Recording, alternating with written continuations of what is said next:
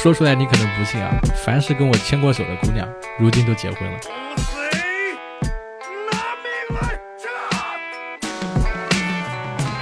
Hello Hello，各位活捉八师傅的听众朋友们，你们好，我是八师傅八匹马。哎，今天这期播客不得了了啊！今天这期咱们标题是对话播客祖师爷，哎，莫大人的互联网音频十年浪漫史啊。为什么说是祖师爷呢？因为八师傅在没有做电台之前，就是听莫大人的那个音乐调频的节目开始，然后一点一点的接触到了所谓的互联网音频电台啊。那么今天呢，八师傅有幸请来咱们的播客祖师爷。莫大人，我们一起来聊聊他的这十年互联网移动音频浪漫史到底是怎么回事吧。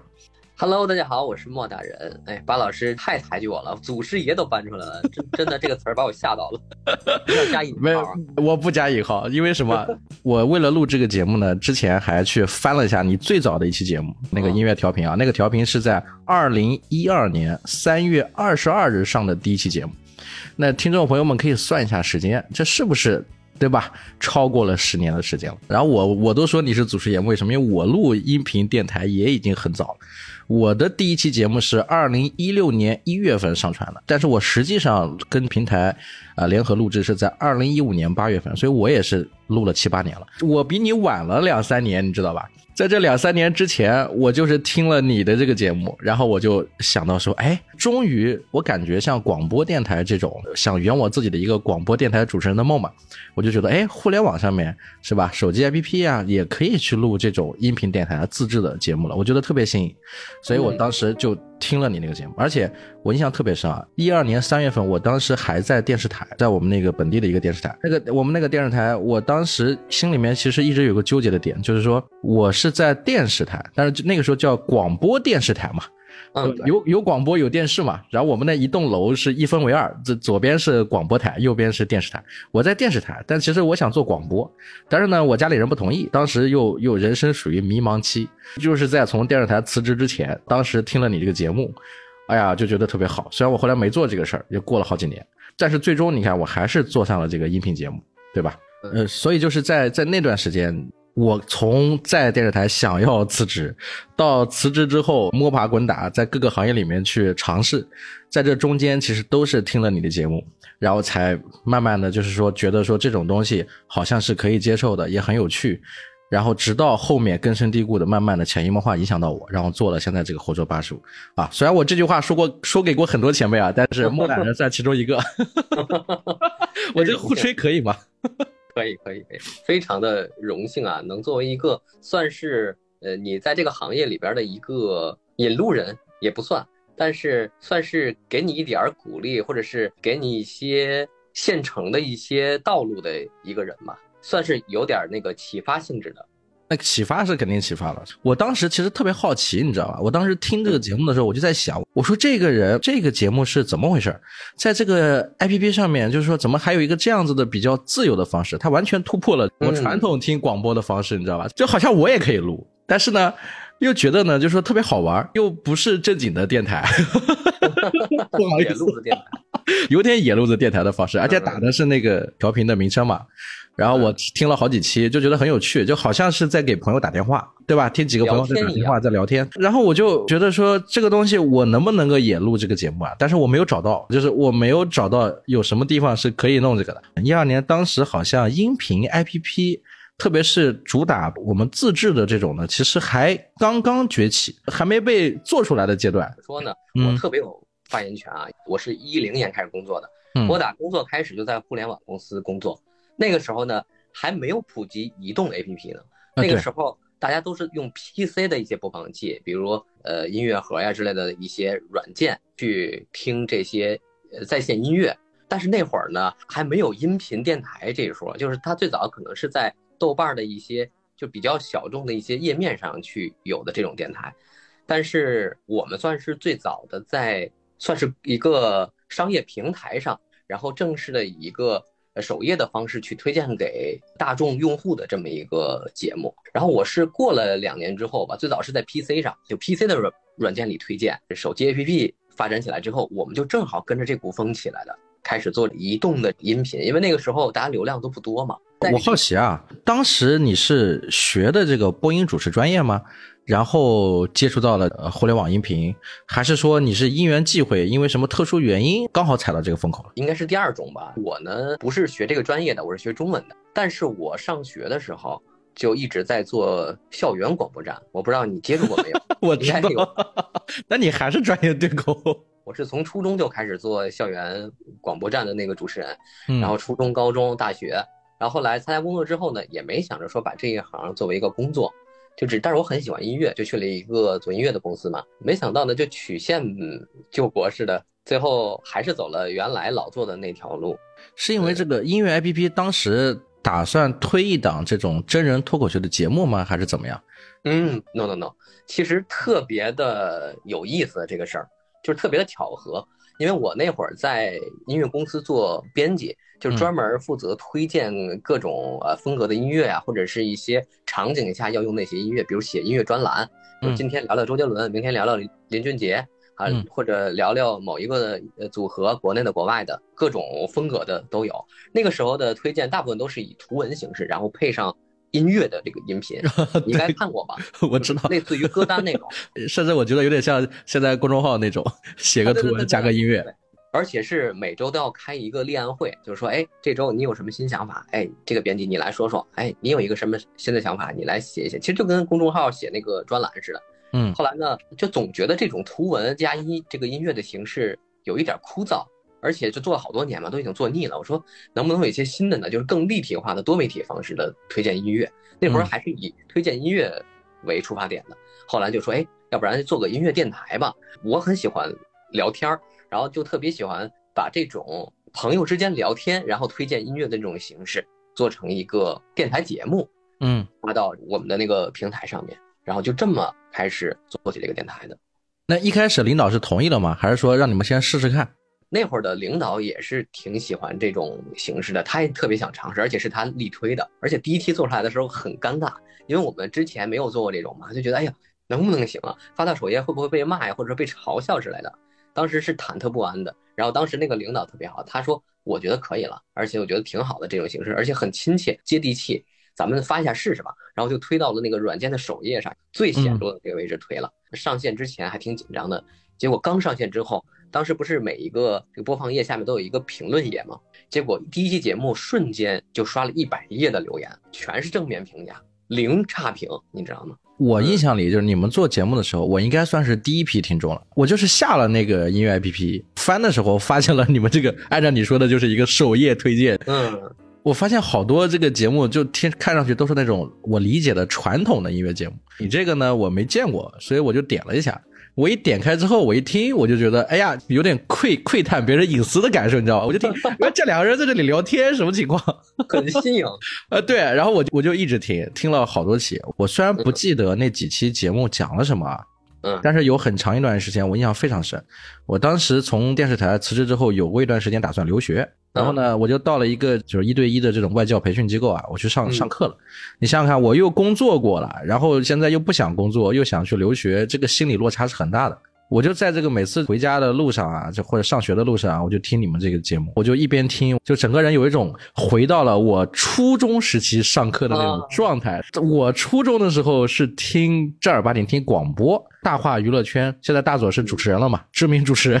我初中的时候是听广播电台，我有那个习惯。我中午的时候睡午睡的时候我会听这个，来不及的时候呢，我中午还会拿那个 FM 把它录下来，上完课再再听。哎，回家的时候再听，用 MP3 录。我天！这全部都是回忆了。我从一二年那个时候在又开始去上课了啊，学英语的时候，然后我来回这个中午晚上的这个路上，我听你们这个节目，我就非常亲切。就那个时候，其实大家已经不玩广播啊、M P 三呀、F M 啊什么这些东西了。然后我都用手机来听。对啊，然后刚好赶上这个时候，我发现哎，这个音乐 A P P 里面居然有一档跟广播比较像的，但是呢又又又特别自由的节目，然后我就喜欢上了。那个陪伴的感觉、轻松的感觉是特别好的。咱们刚认识的时候，我是特别激动，正儿八经跟听众说，就是追星成功，你知道吧？就是伤我别用感情刀，你知道，全是回忆，就真的全是回忆。包括我现在跟你聊，我其实我还不是很放得开。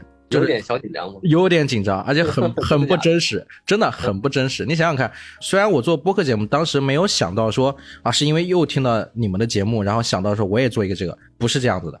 但是我做播客这件事儿本身，确实跟当年我听你们的这个调频节目是绝对有关系的。而且我还记得印象特别深，我当时问了我父亲，我在我之前的节目里讲过，我当时的意思就是我想去考个证，我爸就问我说：“你跟这干嘛？你都在电视台，你搞什么广播？夕阳行业了？” 你知道现在我爸听我的节目，你知道他跟我说什么吗？嗯，他说我年纪大了，你以后事情别问我。有点东西啊，啊，对啊，所以我那个时候问出这句话，是因为我听了你们的节目，哎，这件事就对上了，从跟我以前我以前节目里讲过这件事其实这种感觉我特别。理解，就是就像我小时候第一次学吉他嘛，就自己买一把吉他在那练的时候，永远觉得自己弹不好那些和弦。但是如果你身边有一个人，突然有一天他就会了，然后可以完整的唱一首歌了，哎，这个时候就会给你一种激励，你觉得哎他都行，那我也行。然后我很快也就行了，就能完整的弹一下歌，然后大风爱上摁下去了。这是你的朋友让你发现了，呃，有了一种希望。大家都是人，为什么他信我不信？他让你相信你可以，对吧？对，就是这个心理。但并不是说你们节目不好啊，这节目特别好。我记不得内容，但我记得当时的情绪，那种陪伴的感受特别好。我那时候还特别喜欢萱草，哎呀，很可惜没有找到萱草来。我八卦一下，作为一个粉丝，莫大人跟萱草是一个什么样子的关系？应该你们合作好多年了。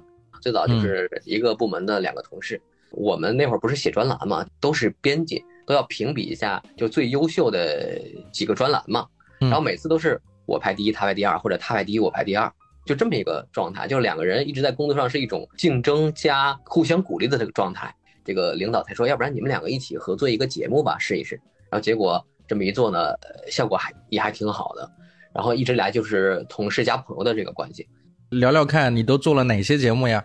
我们这些听众有一些可能是你的粉丝，有一些可能印象不深，你可以聊一聊。对对对，可以说一说。我最早的时候是在一个音乐平台做一个叫某某音乐调频的这么一个 K K W 音乐调频。哎，对对对对对，呃，算算是最早的一档节目了，也是最像播客的一个节目。那个时候还没有播客这个概念吧，主要是聊情感和音乐的。最早是以音乐为出发点，后来就是音乐加情感话题的这么一个节目，很轻松。当时我记得，呃，湖南卫视有一个综艺节目《快乐大本营》吧？对，我们当时的定位就是想做一个音频版的《快乐大本营》，有点偏青春和校园的这么一个节目。但是你们那个时候没有考虑过找嘉宾是吧？嗯，那会儿还没有。不过偶尔会有一些明星需要宣发的时候，或者是明星生日的时候，我们会有一些合作，但是也就仅限于此了。那除了这个调频，还有别的什么节目吗？嗯，还有一档鬼故事节目。这个也是我现在最火的一个节目，每天晚上十点吧，给大家分享一些灵异事件啊。当然，最早也是像播客这种形式的，是几个人一起在聊，就像是小时候，比如说晚上坐在一个圆桌上，几个人坐在那儿一起来聊一聊鬼故事，你讲一个，我讲一个，那种心情，就想把这种感觉带到电台里来，就做这么一个播客。你们这个录制当时是有专业的录制的那个房间来录制呢，还是说是比较随意的？有，就当时是准备了一个专门的录音室，然后也买了套设备。当时好像是买了个声卡，然后两个动圈麦吧，就这样录。刚好我们当时的领导是之前是做编曲和录音的啊，这个专业的人，所以他很懂这个，他来准备这些内容，我们来负责录就行了。他准备设备。我想问一问啊，在那个时代，移动互联网刚刚崛起，音频这个赛道，其实我说实话，不是一个主赛道，对吧？它是一个特别小众的赛道。那当当时你有没有感受到移动互联网崛起的时候，对于你们做的这个事情是有是有一个影响的，或者有没有当时感觉到，哎，通过你的节目，你发现听的人越来越多了，反馈越来越多了，有没有这种感受的故事？有有有，感觉还挺明显的。像我们节目刚开始做，可能一年吧，移动互联网才兴起，就是各种智能 APP 啊，然后在手机上就可以听啊这种。但是当时有一个现实的局限，就是当时大家的流量都不高。那个时候的移动互联网还是以图文和音频作为主流的，听歌大家都要考虑考虑，哎，听的太多了，用用那个流量的话会不会很捉襟见肘？都是自己在家里下载，然后再再导到歌单里去。对，所以那个时候你像短视频它就不行，因为它太费流量了，只有图文和音频是最合适的。记得我最早的时候。我开图文，我都是要把图关掉的，因为图太大了，太费流量。二 G 还是三 G 那个时候？那会儿是二 G 吧，好像最早，而且那个图刷出来会很慢，那是最早的时候。后来呢，就是有三 G 之后，勉强打开图吧。像音频就已经是最好的状态了，而且我觉得那个时代是对音频最友好的时代，就它最适合那个时候出来。是你做的第一年的时候，还是还是做了两三年之后？具体时间我还真忘了，因为我一二年开始做的时候，移动互联网还没有那么发达，是做了可能一两年之后吧，公司就开始做手机 APP 了。从那之后，我们的节目数据就开始起飞了。就特别明显能感到，首先播放量是非常巨大的，评论非常巨大，然后就是几何倍数涨那种，还有就是你的社交媒体的那个粉丝，就每天一看涨几千粉丝。我我我有点好奇啊，那个时候你们的 QQ 是不是加爆了？说实话，那个时候大家都有点网红包袱的感觉，大家不会说把自己的私人的微信呀、QQ 啊发给粉丝，大部分还是靠什么公众号呀、微博呀，就这种就是比较公寓的这种。相对还是类似，更愿意留个邮箱或者怎么样。要接触的话就是邮箱，可能最多就限于建一个 QQ 群或者是微信的粉丝群。哈，那会儿还没有微信的群那么那么发达的时候，大家想不到，可能最早是 QQ 群，就建了一堆听众的 QQ 群，然后偶尔空降一下跟听众聊聊。那会儿大家都说，呃，不要和听众啊、粉丝呀有太近的。啊啊！我记得，我记得 那时候有那种时候特别流行，有公德心。那个时候有公德心，就说要有距离，是是是，距离产生美，你还不能太接触，还要显得酷一点，对吧？你们那时候算网红吗？你感觉算是小网红吧？我记得我那会儿在微博的网红排行榜，我记得我一五年的时候，在全网的网红排行榜上还能进前五十呢。嗯。那会儿是所有的网红都包括什么微博里的呀、公众号里边的呀，什么各种各样的啊。那会儿好像短视频还没有兴起呢，传统的网网红里我还能排上名次呢。那个时候微博还是五十字，你想想，五十字、一百五十字，对吧？有一点音乐什么的，然后哪有什么短视频啊？根本就打不开，好吧？我印象特别深，手机还是比较小的手机呢，屏幕还没那么大，苹果还没有改变世界呢。是。就那会儿，我印象最深，一六年的时候出来搞演出嘛。我因为我平时会玩玩民谣、发发歌什么的，因为刚好在一个音乐平台嘛，就近水楼台。我平时也喜欢音乐，原来上学的时候就写歌呀，干嘛的。后来就开始发自己的单曲，嗯，在平台上也推一推。一六年开始出来搞了两年，呃，三年演出吧。我印象最深就是我第一年演出的时候，我那个票刚发出来，瞬间卖空。嗯，当时是走了十七还是十九个城市呀？去现场演出，当时是在 Live House 里弹唱，卖票的话，就基本很多城市是瞬间就卖光的。哎呀，你说的这个，我我我想问一个啊，你是一五年之后出来了是吧？一六年十月吧，出来之后就是去做民谣，然后开这个演唱会啊，这种是吧？小小型演唱会。哎，对，然后呢，还自己在做着这个电台。哎，这里有个问题，这里有个问题，就是你你从这个平台出来之后，做自己喜欢的事情，那这个平台同意你继续以这种合作的方式来进行吗？嗯，当时是同意的，就是说以合作的形式。我们那会儿算最早的吧，第一个吃螃蟹的人。那你吃，那你从一六年开始吃到现在，有没有赚到钱？有没有养活？就能不能养活自己呢？呃，养活自己肯定是没问题的。那个时候是平台给你钱，还是有广告公司给你呢？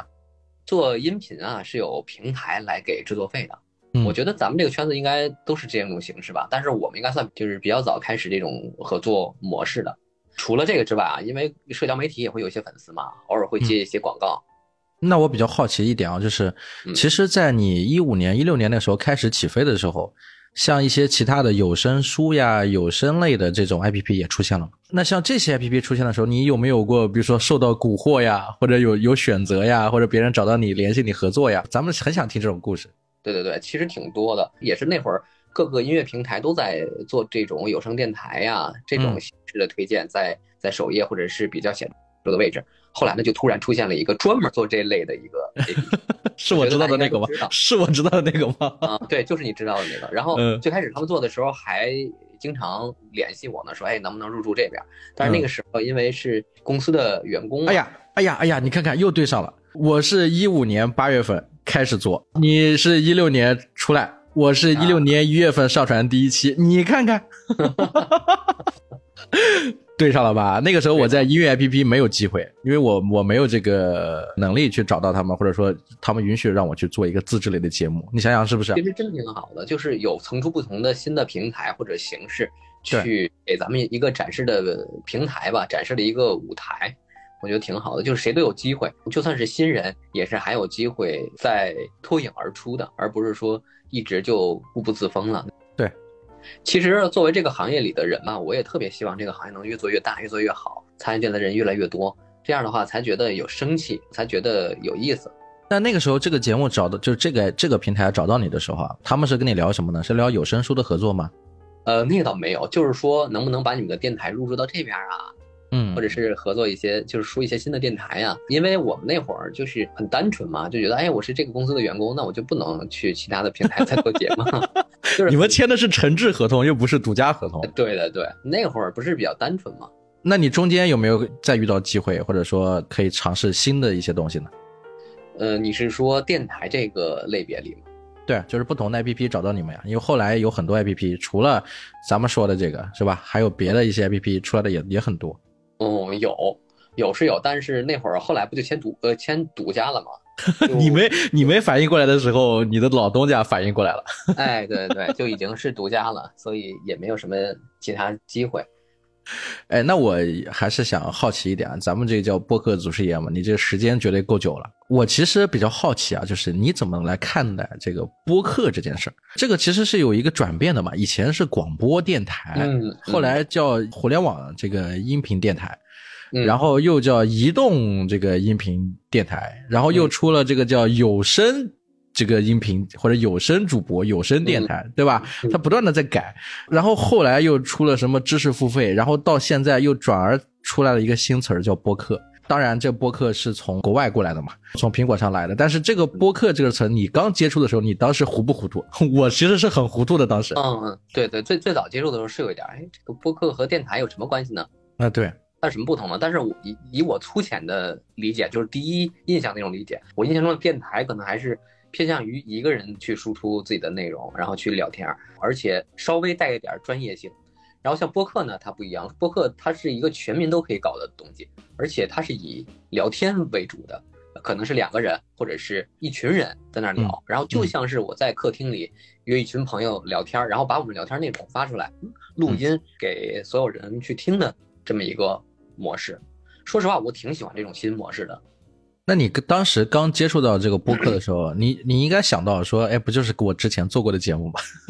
嗯，是这么一想，我才发现，哦，原来就是我一直在做的东西，然后最早做的那些。看来我的那个对这个内容的这个敏感度或者是前瞻性还是挺强的。那你后来知道这个东西之后，有没有想过说重新再去做一些做做一档新的概念的这种播客的这种节目？嗯嗯，当然有想过。这不是跟巴老师就开始做了吗？但是因为独家，所以说没有办法尝试。我帮你把话讲出来。就这一波播客，就以你现在观察，觉得这个算是起来了吗？这个我不敢说下比较确定的这种定义啊。但是我觉得这个苗头是挺好的。各个平台这些我其实也都挺了解的，也也都在关注和看。其实有些已经做出一些成果了。我觉得以后应该是还会有一些发展的空间的。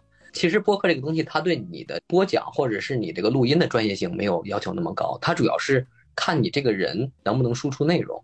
嗯，我觉得人是活的，就是永远在在这个星球上会有愿意输出自己观点和一些内容的人。播客只是一个媒介，一个载体，但是内容它永远是是为王的。我问这么多是因为。刚刚你聊的时候，我听到一个点啊，我还蛮感兴趣的点，就是，嗯，你是经历了一个图文时代到音频时代的一个岔路口，但是突然之间，对吧？四 G 出现，然后 Wi WiFi 这种无线网、短视频什么的吗？对，然后短视频不就起来了吗？就是你当时那一个瞬间，在那个关键节点的时候，你有什么感受？我我特我特别好奇这个点，就是说我在做电台的时候，突然出现了短视频这个这个概念，理解是吗？对。呃，说实话，刚出来的时候我没有太有太多的想法。我记得那会儿还在巡演嘛，巡演路上认识一些朋友，有的人说：“哎，我在玩这个某某平台的一个短视频，觉得很有意思。”我当时就说：“啊，这不就是一些炫的特效什么的吗？踩点音乐、跳舞之类的。我自己没 get 到那个点啊，在我印象中，它可能只是一些有人跳舞、有人做踩点音乐的视频的这种，但是我没想到它可以做到现在这么丰富，就是有短剧啊，包括有一个人在那输出自己的观点呀，包括各种各样的形式。后来慢慢的吧，就有有点后知后觉的那个感觉。现在我觉得视频肯定是比电台要更丰富一些。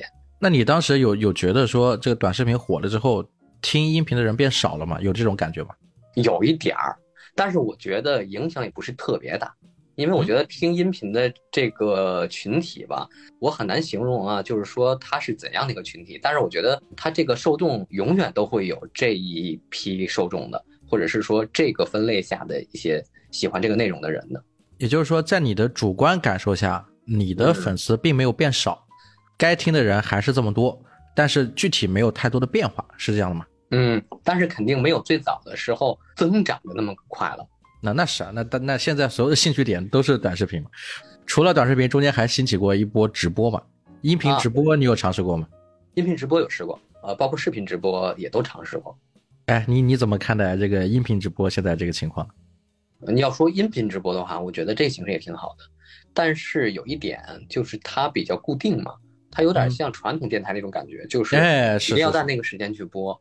然后固定在那个点儿，可能大家听也好，要在那个固定的时间。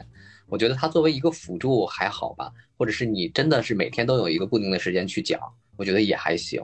但是播客和电台的好处就在于，它可以利用任何碎片化的时间去收听，所以说播客它不会说没了的。我觉得它不是说那么容易被替代的，它还是有一些它自己的优势呢。就像利用碎片化时间，还有学习的时候，你看我们的听众很多都是学生。我经常听大家说，哎，我一边写作业一边听你的电台。还有画画的人，包括学美术的学生，还有真正去做设计和，呃，搞艺术创作的这些人，他们也很喜欢听电台，就是一边听着电台，一边去搞创作，一边去学画画，是去练习。你其实做了十将近十一年的这个音频节目了。这个十一年是怎么坚持下来的？就是你刚刚说到这个内容很重要。嗯，这个内容，我说真的，我说实话，你比如说我最近做了一档节目，《我的危险爱人》，他是个情感为主的，也是一男一女嘛，两个不同的身份去聊这个情感故事。但其实这个选题啊，就包括聊天啊，聊到最后翻来覆去，其实道理就那么点道理。啊，可能故事有一些不同，但其实你如果接触多了，很多故事翻来覆去也就那么回事儿。嗯，就 比如说你们做调频节目的时候，到现在我翻了一下，有五百多期是吧？有的六百、七百期，这么多期节目怎么坚持下来的？特别是这个选题内容呀，你们当时有经历过这些选题困难呀、找内容困难呀，有遇到过这些问题吗？最早的时候有，后来我不就是开始做话题征集类吗？嗯，就是每期出一个话题之后，有固定的呃听众朋友，他们每一期都会去参与留言，你就会发现，哎，其实有的时候同一个问题，比如说就光失恋这个话题吧，嗯，他每个人的故事都不一样，他每个人的经历也不一样，就算是同一个话题，都能聊出很多不一样的故事来。我觉得这就是他魅力所在吧。首先就是这个话题呢，可能是有结束的那那天，但是经历是有不是永远不会。停止的，总会有新的人去经历一些呃类似，但是又有点不太一样的经历和故事。还有呢，就是我为什么能坚持下来啊？我是觉得反馈很重要，就像你打游戏一样，就有的时候你你按了一个键，或者是用了一个什么技能，但是它会有一个很直观的反馈给你。做电台也一样，你在做电台的时候，有一帮人每天在那个时间等着你去更新。然后呢，每天呃给你留言呀，跟你互动啊，跟你说最近的问题啊，给你提供最近的故事呀，还有人这个默默支持你啊，就是这个彼此互动的模式，我很喜欢。我通过这个电台，我认识了很多朋友，就包括咱们两个。本来你在南京，我在北京，按理说啊，如果是古代或者是原来通信没有那么好的时代，我们可能没有机会认识。但是通过我们做电台，我们就认识了，不觉得很神奇吗？但只是我们两个只是个例嘛，就是可能还有很多。这样的情况，就我印象最深的就是我第一年去搞演出的时候，因为原来都是冰冷的对着你的麦克风，对着你的设备，然后去讲你的内容，然后每每天的回馈也都是文字的留言呀，或者是私信啊这种形式。但有一天你看到那个活生生的人的时候，他就站在你的台下，然后和你互动，然后和你聊天，然后可能看到你之后还哭了，然后讲了你不知道的他和你之间的故事，那种时空交错，两个灵魂撞击在一起的那种共鸣是。非常有意思的，就会让你一直坚持下来去做这件事儿。你看我现在就是，我只要不更新，我到十点的时候就会有人问，哎，你怎么还没更新啊？留言板首先就有很多人留言，还有就是会有人发私信啊，包括微博里啊，或者是各种平台去问你，哎，今天怎么没更新啊？你每天都活在一些人的期待中，然后你就会更有动力去做这件事儿。那我还想问一下，就是在做这么多期节目里面，有没有过那种突然顿悟的时刻？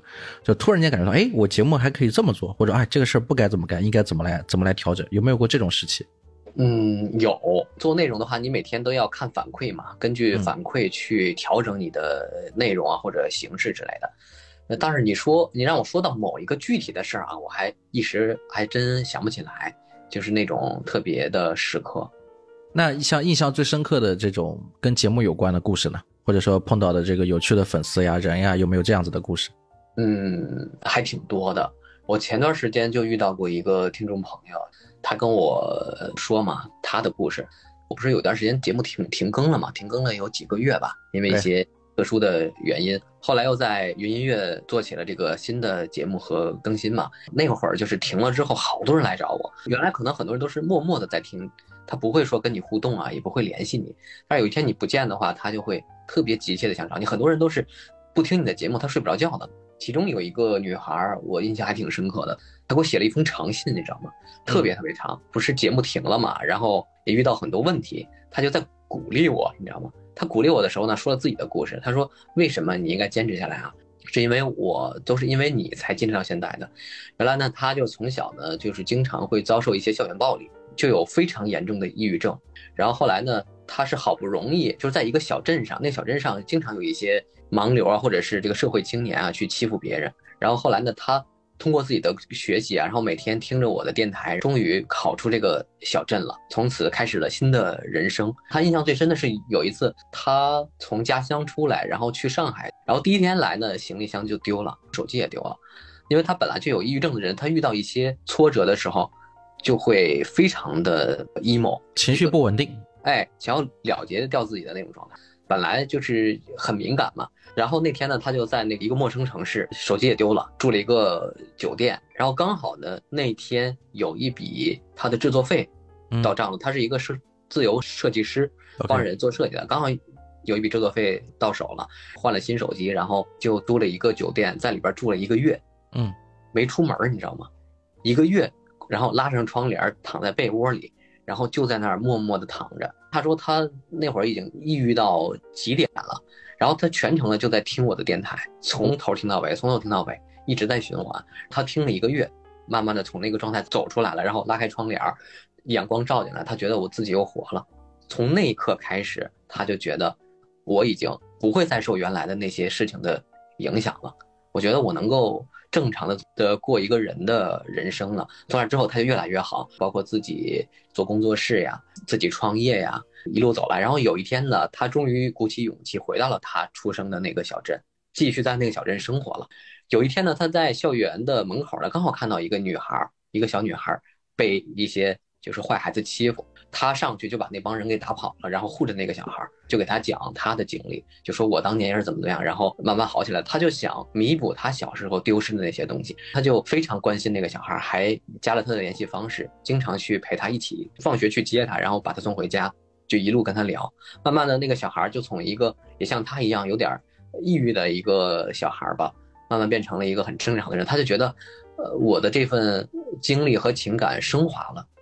就就觉得我好像在通过帮这个小孩的过程中，也治愈了自己童年的那种缺失和心理的阴影。他在帮助这小孩，同时其实也在帮助他自己嘛，互相互守守护的一种过程。对对对。但同时，他给你写这信，也是因为在他最困难的时候，你给了他一个稳定的安全感，可以这么说。对对对。所以呢，他现在想来鼓励我。然后写了这封信，是私信吗？还是寄给你的？还是怎么样？是私信的，但是他是写的那很长很长，这故事很长很长的一个图片形式的这么一封信，发过来。你看了之后，你有回复什么东西吗？回复了，还聊了挺多的。而且他现在是一个特别积极向上的人啊，每天除了工作之外，还经常去旅行啊，然后去爬山呀，去国外看不一样的这个社会和生活。哇，那那你这个听众是可以说这十几年来。他的生活改变的特别大，从小镇做题家到考到这个外面这城市大上海，然后再从上海到国外去玩，一路的往前走，这一路上面都是因为你在更新，给了他一个稳定的情绪、稳定的安全感，他从你这里。感受到了这个东西，这是一个锚点，你知道吗？哎，我讲讲这个概念啊，这我还是跟朋友私底下在聊。现在大家都觉得说这个生活过得特别快，对吧？热点呀、八卦呀，各种的事情特别多，就感觉你如果说每天都关注这个互联网上面的新鲜事儿，你根本关注不过来，你那个情绪啊，永远很焦虑。动不动这边一个首富啊出了什么事儿动不动那边一个娱乐圈的谁结婚了，动不动谁又抱出个孩子，动不动又是什么男女对立的问题，对吧？每天都是家长里短，各种事情，又是谁赚了几几百个亿，又是谁破产，又是谁怎么怎么样，就永远是这些事儿。然后我有一天呢，就是那段时间特别忙，特别焦虑，然后我突然之间我就离这个互联网特别远了，具体的事儿我忘了。就是那段时间，我有个大概。将近有一个月的时间是不去玩这个微博，然后不去看热点，也不追这些事情。嗯，当时就就觉得生活过得特别的，怎么说呢？淡定从容，你知道吧？就是就是那种感觉。哦，我从那时候开始喜欢喝茶的，就是天天在家里面就跟老婆两个就喝喝茶。泡泡茶，哎，今天尝尝这个茶啊，这个镇山小种，呃，金骏眉啊，明天尝尝那个铁观音，后天尝尝什么碧螺春，就是每天都在喝茶，一喝一一一晒一下午，就生活变得特别的从容。然后在这个过程里面，突然之间，哎，我又回到了这个现在的这种啊更新的状态，又要关注一下最近有一些什么样的事情的时候。我就感受了，就是说这个世界上发生了那么多特别重大、重要，你当时觉得特别焦急的事情，但其实跟你本人、跟你的生活来说，它其实没那么重要。嗯，我不看它又怎么地？我不去评论又怎么样？我过好我自己就好了。是吧？过了几天，这个热点就过去了。所有的热点，最大的热点，顶多也就一个礼拜。过了一个礼拜之后，还有谁关心？那你想想你自己，对吧？你与其在网上面花这么多心思去感受那个、去焦虑那个、去共情那个，还不如想想自己怎么办，是吧？减减肥，过过自己的生活，这多好。就我前段时间还做过一期节目，就是少一点共情。嗯，我觉得说的特别有道理，就是你不要共情太多，你过好你自己的生活就已经很棒了。哎，对我说到这个锚点问题啊，我们不要去感受那些所谓的不同的变化、风云际会的这些变化，你其实要给自己找一些安全感。当所有的东西都在变的时候，有一些不变的东西，反而是目前我觉得最重要的。嗯，比如说你追的某一个公众号是吧？它一直稳定的在更新。你每天都会花个三到五分钟时间看他写的一篇文章，我觉得你能坚能够够坚持这个事儿，它就是你生活的主心骨。你比如说音频节目或者是其他东西，就像我，我只要每天哎能够找到一个机会喝这么一盅茶，我只要有这么一个三十分钟的时间让我喝上这么一口茶，哎呀，我整个生活你知道吧，就是圆满了，哎，圆满了，就是今天我干什么我都有我都有力气了。但是如果说我没办法有这么三十分钟去喝口茶，我就感觉。就不对，你知道吧？就感觉好像总有什么事情不对，心就不安定。每个人都应该有一个自己的属于自己的一个仪式感，每天或者是固定的一个时间去做的，就会让你过得更淡定和从容。对，包括你像播客啊，咱们讲回来，我做音频节目，我以前也遇到过一个很好玩的事儿，就是我是一六年一月份上传的第一期节目嘛，当时是跟这个平台合作，然后一直在更新。我当时的一个状态就属于。呃，有的跟我就跟，没的跟我就不跟，就没有那么紧迫感。但是呢，我做了大概有两年多的时间之后呢，有一天发生了一个情况，就是我在一个别的平台搞这个短视频的时候，啊，我呢我呢就配了个音，简单聊了两句话，你知道？嗯。结果在那个平台下面有有评论，有好多人说你这个声音好。哎，不是八十五，就是当时我做那个独立于电影嘛，他们就说，他说你是于叔吗？然后我当时，我天哪，你知道吧？我的感受一下子鸡皮疙瘩就起来了。就是我没想到，我默默无闻做了两年的音频节目啊，我没有觉得说有多少人去听或去看，就是我不太重视这事儿。但是真的有人听音频，它这个东西很有魔力的，你可以这么理解。因为大部分人听音频节目，包括我自己，我可能会真的每天都去听那个节目。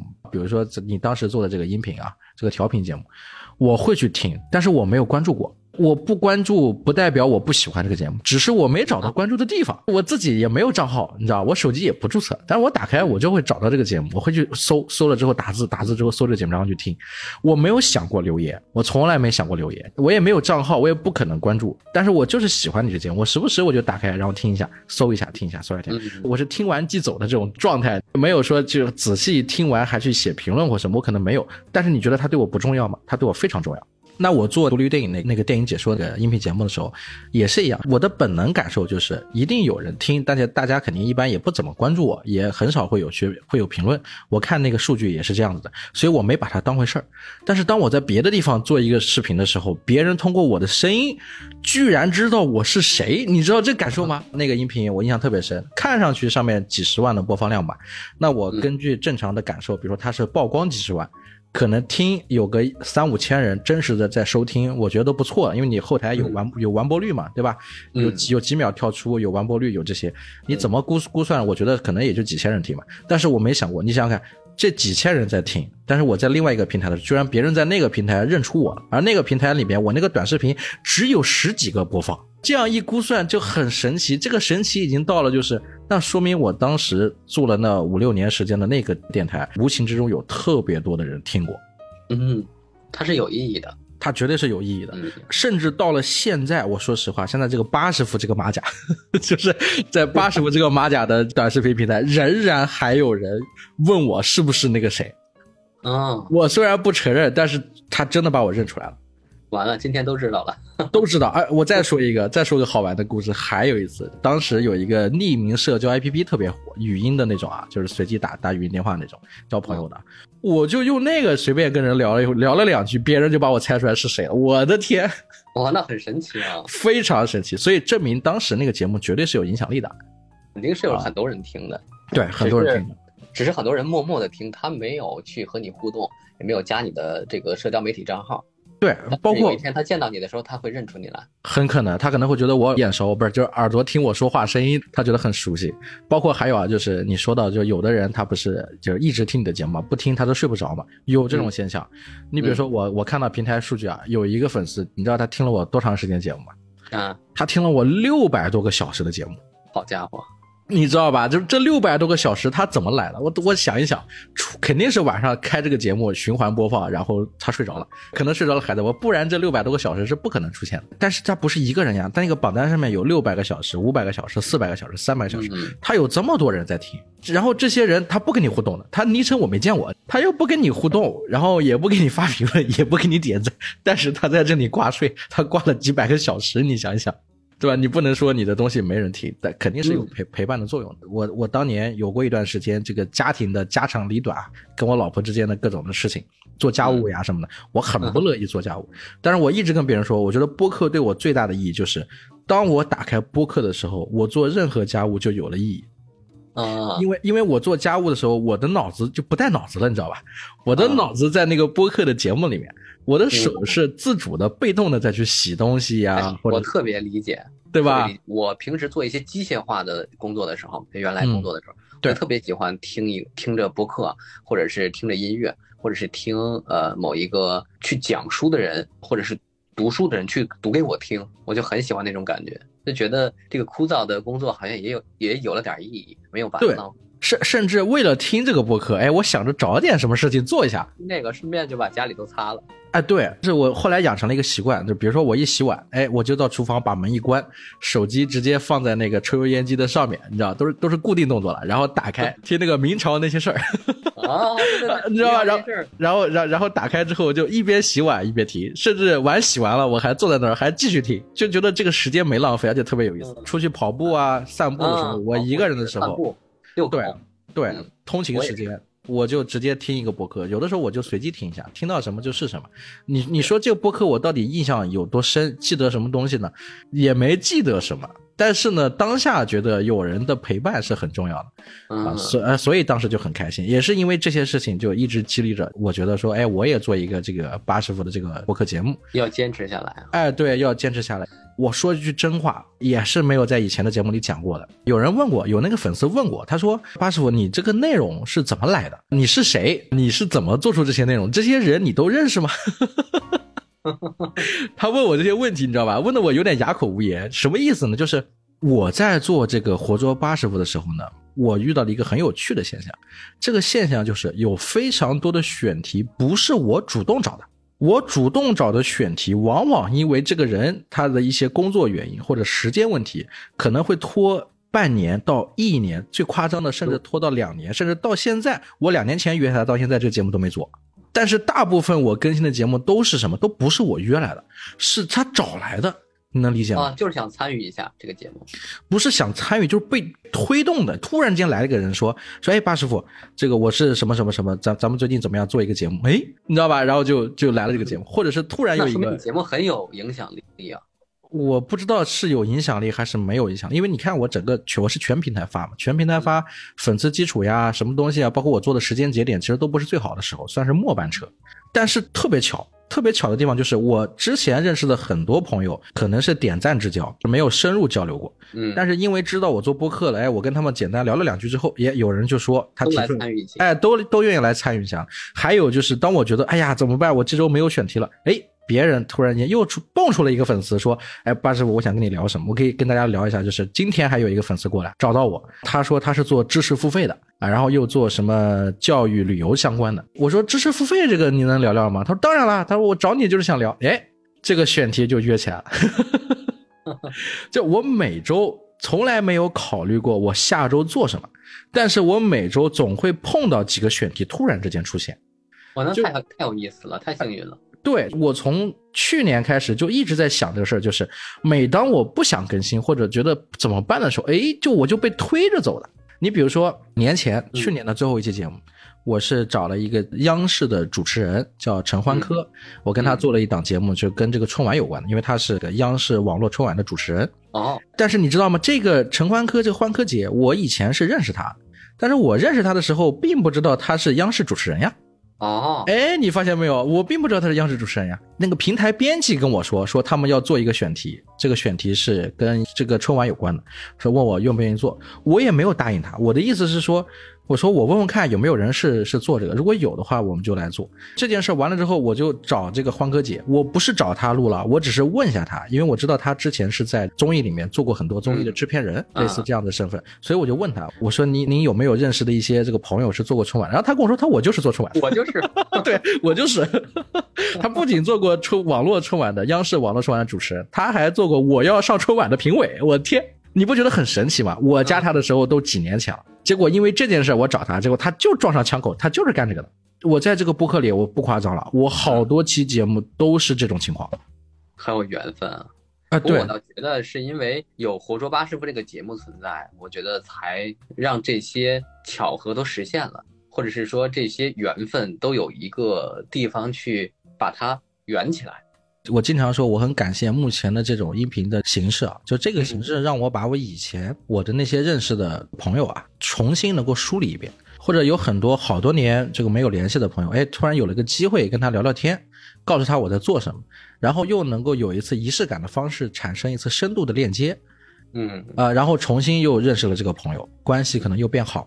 嗯，我觉得这个播客对我个人的意义是特别大的，所以说在主观表达上，我是一直怎么说？我很珍惜别人跟我聊天说分享他们的故事，而我自己其实很少去输出。前几个月有一个平台编辑就说过我，他说八师傅你这个节目特别好，但是有一个最大的缺点。我说什么缺点？他说你一直不温不火的原因是因为你一直在凸显那些嘉宾，你知道吧？就是每个嘉宾都在说他的故事，大家都很喜欢听这个嘉宾，平台也很喜欢你的选题，但是对你个人来说有好处吗？其实好处不多。但是我当时想了想说，但是我的难点是在于，我是想跟嘉宾一起聊，但是关键是满足我的好奇心的话，当然是嘉宾说的越多越好嘛。咱们做主持人嘛，很清楚，就是主持人尽量还是把自己隐藏起来嘛，尽量是放大衬托嘉宾的这个能力。主持人傻一点，问的问题简单点或者蠢一点没有关系，但是主持人傻了，那嘉宾就显得聪明了嘛。主持人显得讨厌了，那嘉宾就显得讨喜了，那这个节目就有人看了。我当时我其实是一直是按照这种关系去做的。其实大家回头去想一想，你看的很多综艺节目，这些主持人你觉得他很讨厌或者怎么样，越是他讨厌，哎，嘉宾越出彩，节目越有效果，说明他更有职业素养啊。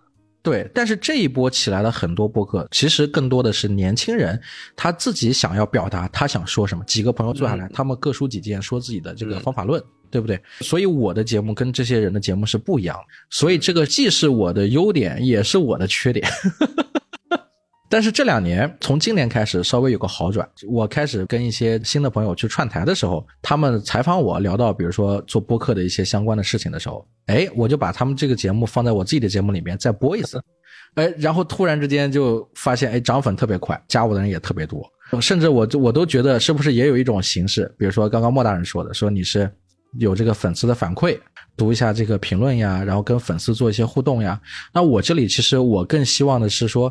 哎，有更多的朋友过来找我来问一些有好玩的、有趣的事儿。就 Q 一口然后或者我到他们的节目里去，就聊一聊，参与他们的主题。那后面这个节目里面，我就可以去多说一点啊。我可能不是一个主持人的身份了，而是一个参与到节目里面去输出内容的一个身份了。那在这个身份下面，那是不是有一个更多样的一个东西展现？那也跟我自己的播客主题能够契合，叫做活捉八十五，就是大家通过这播客发现我了。我先捉别人，对我先捉别人，别人再来捉我，这个是我当时取这个名字的概念。嗯。回头八师傅也可以来我的节目来做客一下，让我来说一说。都讲到这个了，我咱们还是要重新聊一下。就是好多人从你在那个平台不更新之后啊，都不知道你到底去哪了，也不知道你现在在做什么。你跟大家聊一聊，你最近到底在做什么？呃，可以。我现在是在云音乐开始做新的节目，有一档鬼故事啊、灵异悬疑的一个节目，可以说名字吗？当然了，莫说鬼事 啊，对，莫说鬼事，然后墨染的墨说，然后是诡异的鬼，莫说鬼事这四个字。最近在网易云还挺火的节目，算是最火的节目吧。然后还和我原来的搭档萱草做了一档叫做《声音胶囊》的播客，也是在云音乐。哎，你和这个萱草一起做的那个声音胶囊，应该还是跟音乐调频比较像。哎，对，说白了就是平替嘛。啊，各位音乐调频的节目啊，八师傅的节目是全网发的。如果你们听到这期节目 搜莫大人的时候，听到这里，记得去搜一下声音胶囊，哎，你们就能找到了这个节目的后续了。你自己单个的情感节目是聊些什么呢？主要是一些比较传统的情感节目，你平时听到的那些。聊聊爱情啊，或者成长上面的一些问题啊，或者是励志的一些内容，以分享美文为主。你觉得我上你的节目去串台的话，我上哪个节目更最好？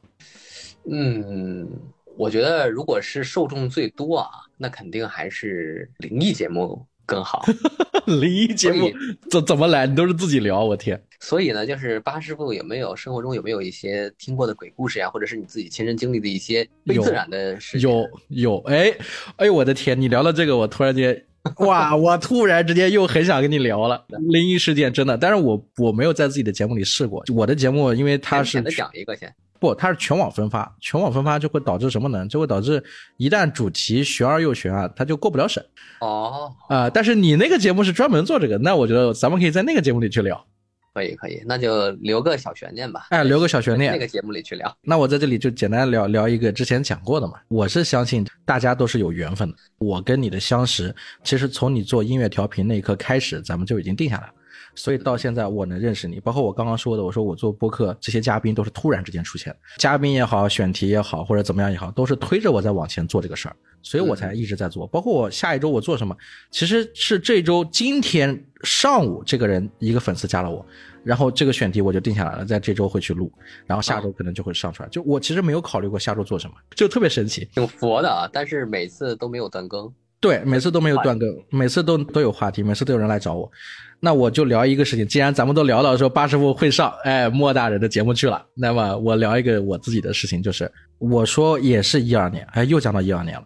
我一二年在电视台辞职之前，还有一个原因，就是因为我爷爷生病，啊，哎，他因为一个事情生病，后来也是因为这个事儿，就从那一年开始身体变得不好，后来走了，走了嘛。当时的情况是什么？当时情况就是，我当时出差的时候。突然之间感觉到就有什么不对，哎，我要去，然后我要去家里看看情况，然后呢，我就到我爷爷家去。到我爷爷家的时候呢，我就发现我爷爷不在家。他不在家呢，我就在小区里面转了一圈，待了大概一个多小时。我就在想，哎，平时他都在家，怎么这时候不在家？我呢就打了个电话给我爸，结果我爸就说，他说他他在我来的之前也来了我爷爷家。他也没找到我爷爷，他也在小区绕了一圈，然后走的，也就是他前脚走，我后脚就来了。其实就是我已经开始工作了，我也不住在我爷爷这里，也不是在我爸那里，对吧？我们两个人在不同的地方，然后都在同一个时间，在那个节点来找我爷爷，嗯，而且是一个无计划的方式，不是约好的，是突然之间想回去看看。就是突然想，也没有原因，没没有任何约的事情。我爸都不知道我当时当时当时在那里。然后过了好长时间之后，哎，我爸才给我打了个电话，他跟我说，他说我爷爷住院了。哎，就是在那个下午，他不舒服，他到我姑那里去，到我姑那那边，我姑开了门，他就倒下了。然后我姑把他送去了医院。然后我我姑姑打电话给我爸，我爸打给我，我们俩才知道他那天下午他生病了。所以说，亲人之间是有心灵感应。这个心灵感应，我是百分百相信的。这个节目过不过得了审？我也相信这，我觉得这个无所谓吧，不至于说过不了审。但是就是说这件事情，当时让我对这个世界产生了一点质疑。哦哦，就是我突然间感受到，哎呀，电影里说的好多事情其实是真的呀。我有的时候特别相信电影中的一些情节，包括他们对一些非自然东西的描述啊。我听过很多真实经历过的人都说，就像电影里一样，一模一样。就像巴师傅说的事儿，我也同样经历过，我也特别信这个。我记得我印象最深的一次，是我上刚上高中去军训了，军训要去一周嘛，大概刚去了一两天吧。有一天算是中午午休时间吧，军营的这个床上躺着睡觉，那当时就很奇怪，我就半睡半醒啊，就做了个梦，梦到我回到了我奶奶家，然后呢是家中的一些环境。我就看到了画面中有一个女人，然后我就开始不停的哭，一睁眼就真的脸上都是泪那种。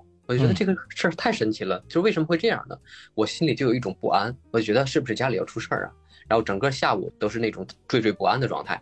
结果到晚上快吃晚饭的时候，突然呢，这个教官来找我说：“你家里人找你，你去这个咱们训练的一个大门那去看一下怎么回事吧。”然后我就去了，结果是我奶奶家的邻居，是跟我平时没有交流的这么一个大叔，他开着车来接我了，说让我跟他回家，我就知道肯定是家里出事儿了。结果呢，到家之后发现是我奶奶去世了，而且他们开始去医院之后是没有告诉我的，以为就很快就好了，但是没想到就在医院的时候就已经这个人就没了，就非常快，脑溢血的这种病吧，对吧？我觉得就是亲人之间的那种心灵感，包括你两个恋人如果关系很好的话。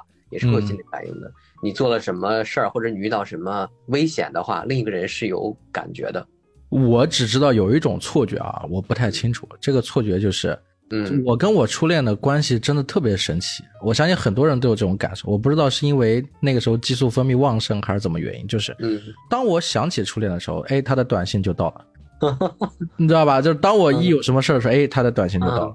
我不是无时无刻都在想想着他，但是当我哎刚好有个什么事儿，他就出现，这种反应当时特别神奇。我们还写在这个日记里面，把这个事情就是当时流行网络博客啊，不是会写起这些事儿，而且这个事儿是是什么情况？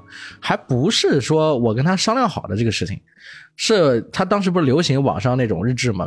说是男朋友女朋友嘛，就是相互之间都有一个自己的日志。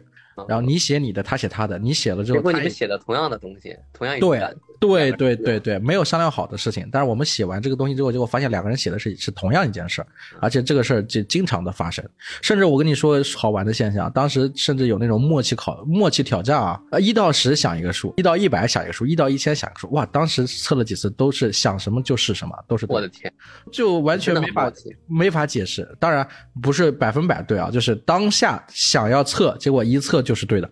后来再测当然就不对了，但是那一个当下是很震撼的。第一个的时候往往是最准的，可能你后来之后就有一些心理上的一些变化了，可能就没有那么准了。就下意识的，最开始的那一下肯定是特别准。对，就相当于你看到这个题目，让我们两个人说，那我们两个测一下吧。哎，对，随口就说，哎，随口一说，结果 啊，对的啊，就就就很夸张。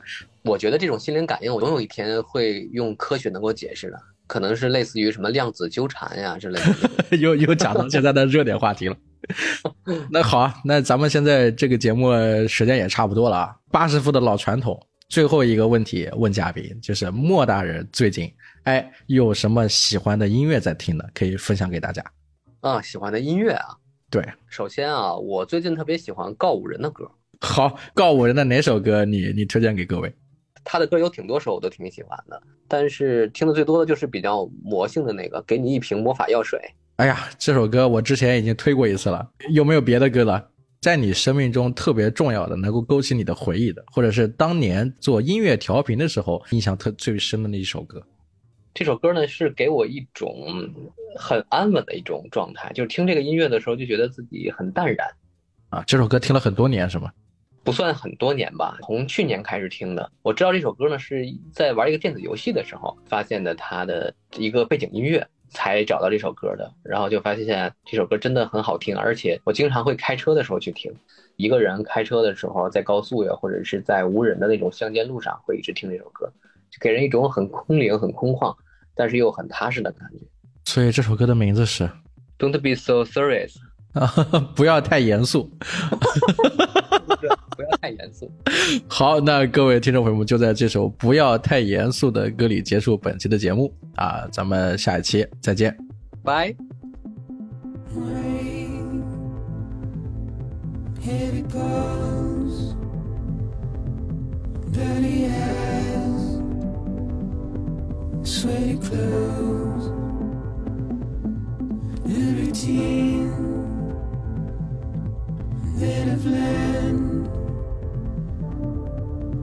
To understand and know. Play my tricks,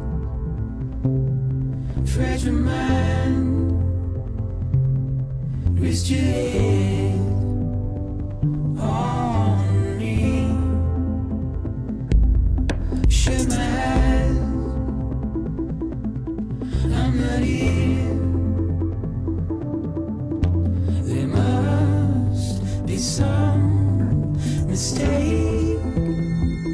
Don't be so serious.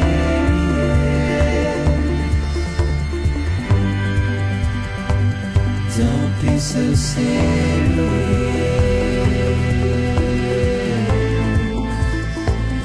Don't be so serious.